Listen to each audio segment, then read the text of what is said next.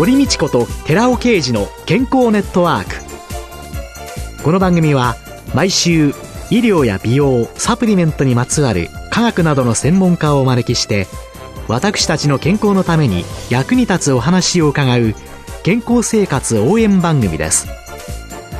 包摂体サプリメントと MGO マヌカハニーで健康な毎日をお届けするコサナの提供でお送りします。オリゴ糖が輪のようにつながってできたナノカプセルシクロデキストリンをご存知ですか？シクロデキストリンはサプリメントに含まれる有効成分を包み込んで熱や酸化から守り体内への吸収率を高めます。コサナではシクロデキストリン研究の第一人者神戸大学医学部客員教授の寺尾啓治社長による出張セミナーのご依頼を随時受け付けています。サプリメントにまつわる科学にご興味のある方は、ぜひ一度ご相談ください。お問い合わせは平日の午前9時から午後5時半までフリーダイヤル0120-496-537フリーダイヤル0120-496-537寺尾啓治のシクロデキストリン出張セミナーのお知らせでした。こんにちは、堀道子です。今月は東京多摩市にある桜ヶ丘生態院院長体質研究所主催で生態師の松原秀樹さんを迎えて体質と健康と題してお送りしております。松原さんがもの生態師としてね、実践の中で考案された生態術、解説法という開く節の法というので体質改善の概要についてまあ先週伺ったわけでございますけれども、今年の2月に肩甲骨を緩めるというタイトルの解説法の解説書を出版なさっていらっしゃいますけれども、肩甲骨の凝りっていうのは、なぜ健康に良くないんですかね？そうですね。首からこう肩にかけてですね、非常に皆さん硬くなってるんですけども、その頸椎、胸椎の両側には交感神経が通っていて、まあ、その交感神経の緊張がずっと持続してしまう。その弊害が一番大きいと思いますね。私ですね、背中に鉄板背負ってるって思うくらいに、背中が硬くて、痛くて、お風呂に入って半身浴してみて気持ち悪くなっちゃったりとかですね、自分なりにいろんなことをやってダメだったんですけれども、ここに凝りが生じてくるそもそもの理由っていうのは何が原因なんですか？いろいろあるんですけど、まず代表的なのは頭をこう前に倒した姿勢でパソコンをしたり、物を読んだり書いたり、あるいは料理をしたり、頭を前に倒した姿勢ですね。私、ほぼずっとこの姿勢ですね。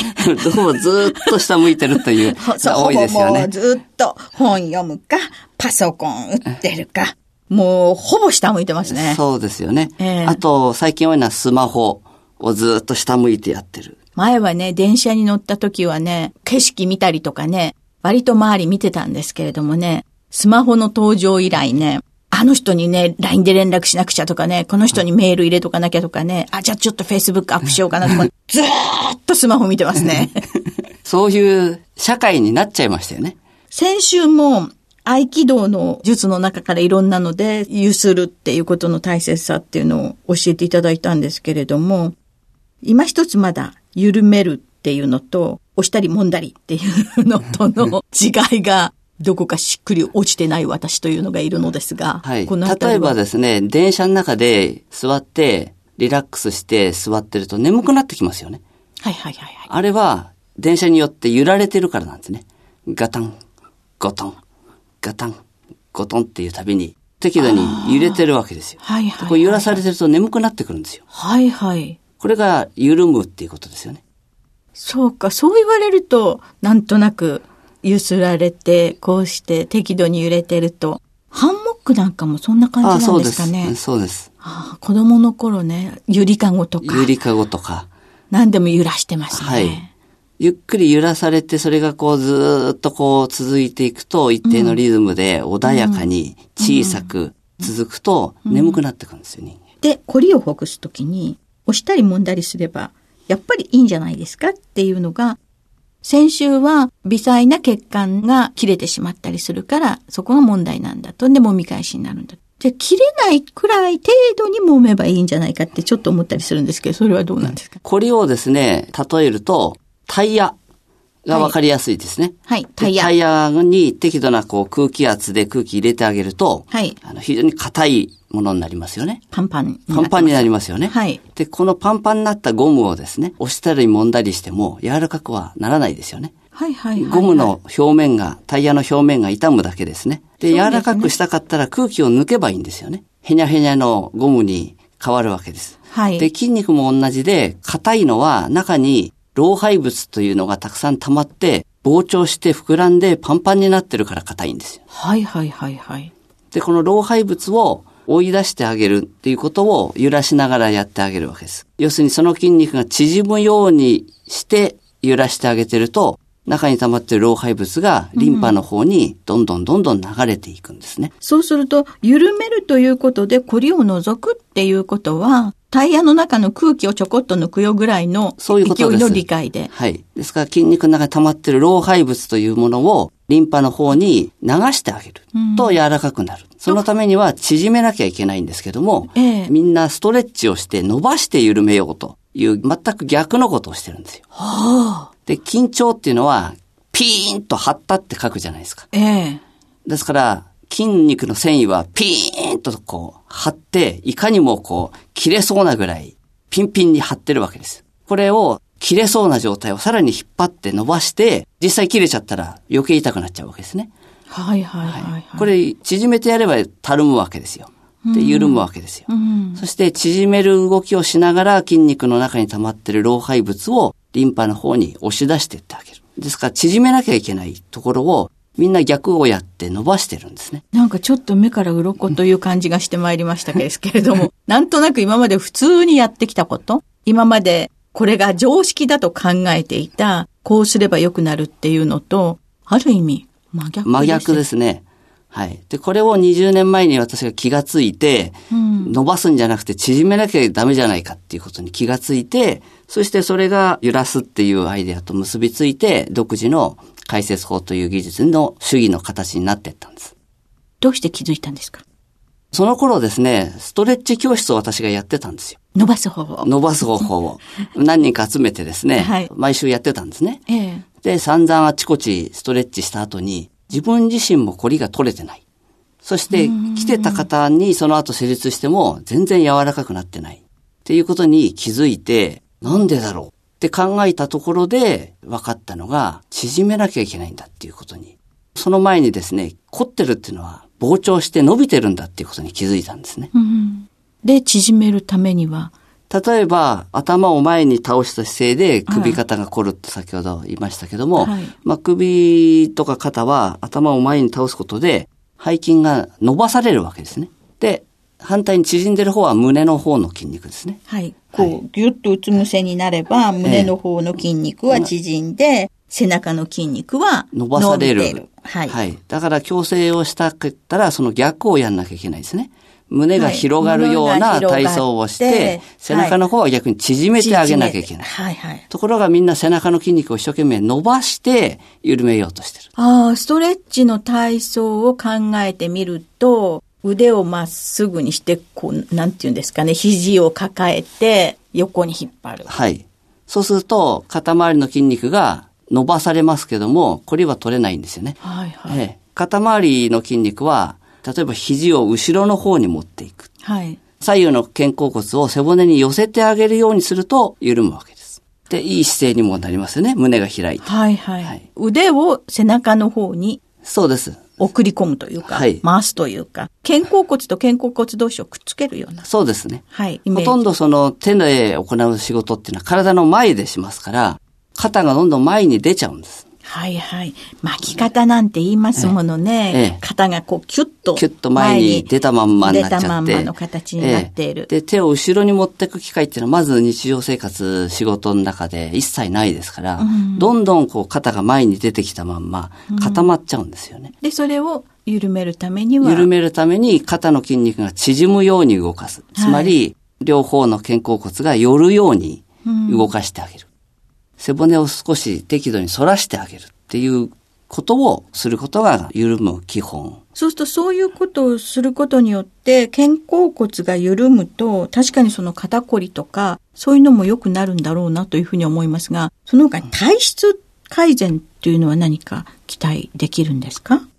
頸椎、胸椎の脇に交感神経が通っていて、まあ、それが肩こりによって緊張してるっていうことは、胃腸の機能もダウンしてるんですね。だから食べてもうまく胃腸が動かないとか、消化されない、吸収も良くない、えー、排泄も良くないっていうことが、肩こりから起きてる可能性がありますね。はいはい、で、それを交感神経緩むと、まあ、胃腸の動きが良くなって、で、胃腸の動きが良くなると、腸管免疫とか、栄養の吸収とか良くなって、うん、結果的に体質の改善につながると。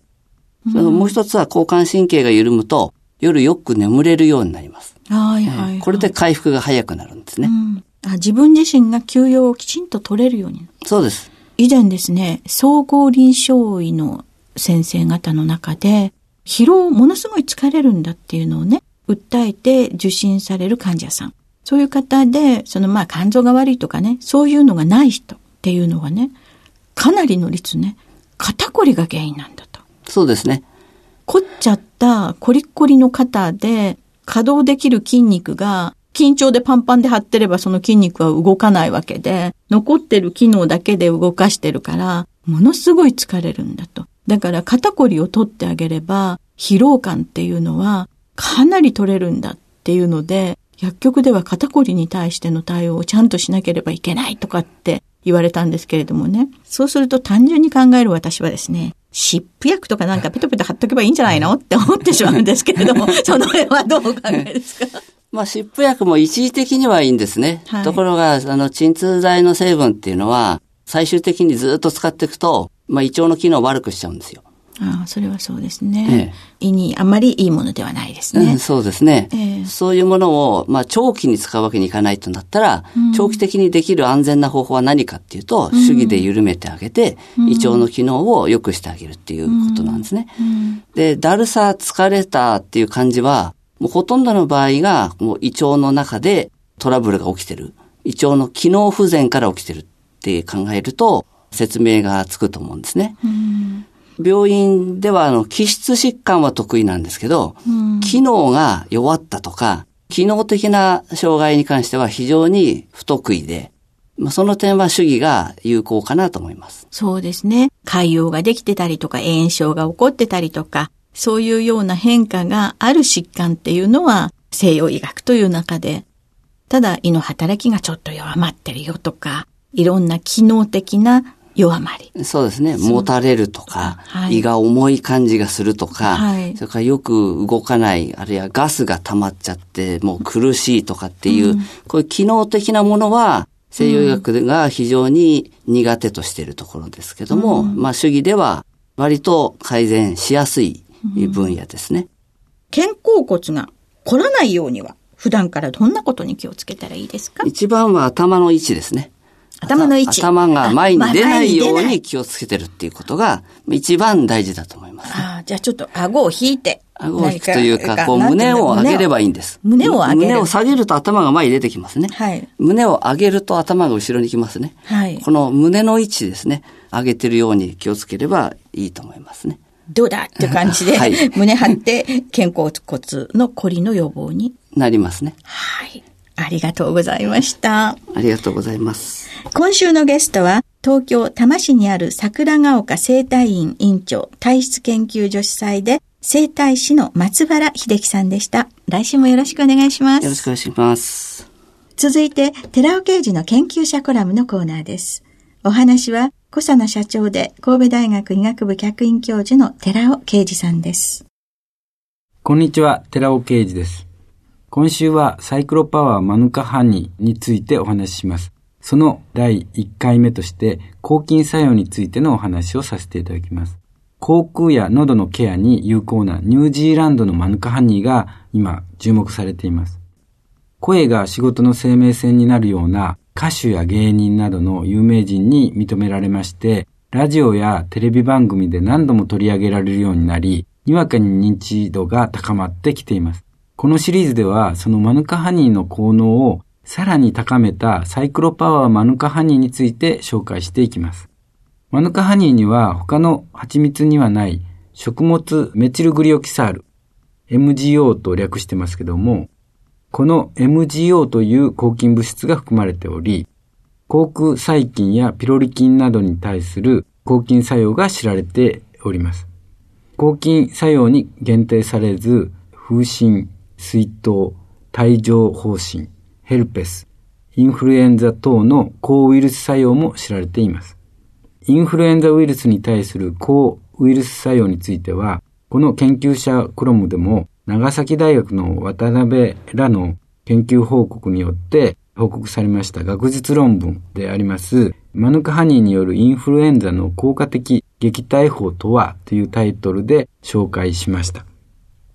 MGO を含有するマヌカハニーと同様に、私たちの研究室では、以前からアルファシコデキストリンの抗菌作用、正確には菌を溶かすっていう溶菌なんですけども、溶菌作用に注目してきています。そこで双方の抗菌作用を活かす目的で、アルファシクロデキストリンによるマヌカハニーの粉末化とその利用方法を検討してきました。その結果、大変興味深いことに、アルファシクデキストリン水溶液にマヌカハニーを単に添加するだけではなくて、噴霧乾燥して粉末化する工程を経ると、抗菌作用の単なる相加効果ではなく、相乗効果による強力な抗菌活性が得られることが分かってきたわけです。そこで、この粉末をサイクロパワーマヌカハニーと名付けました。一つ目の検討結果を紹介します。黄色ブドウ球菌のマヌカハニーとアルファシコデキトリンの単なる混合水溶液。そしてサイクロパワーマヌカハニーによる増殖抑制作用、抗菌作用を見ています。そうすると、サイクロパワーマヌカハニーの素晴らしい抗菌作用が示されたわけです。私たちの研究室で行われたこの検討結果をニュージーランドのマヌカヘルス社、実際にマヌカハニーを販売している会社なんですけども、こちらのマヌカヘルス社は高く評価しまして、さらに抗菌物質 MGO の含有量の違うマヌカハニーを用いて詳細な検討を行っていきました。来週はこの詳細な検討結果についてお話ししていきます。お話は小佐野社長で神戸大学医学部客員教授の寺尾啓二さんでした。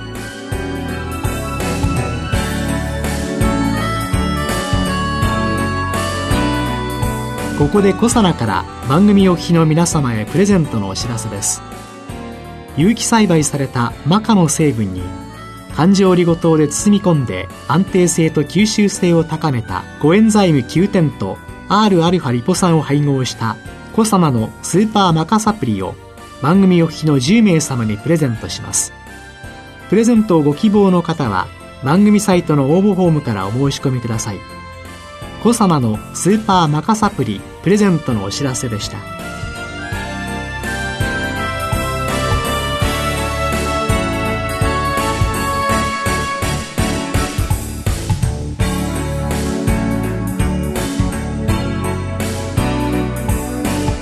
堀道子と寺尾啓二の健康ネットワーク。この番組は包摂体サプリメントと MGO マヌカハニーで健康な毎日をお届けする「コサナの提供」でお送りしました。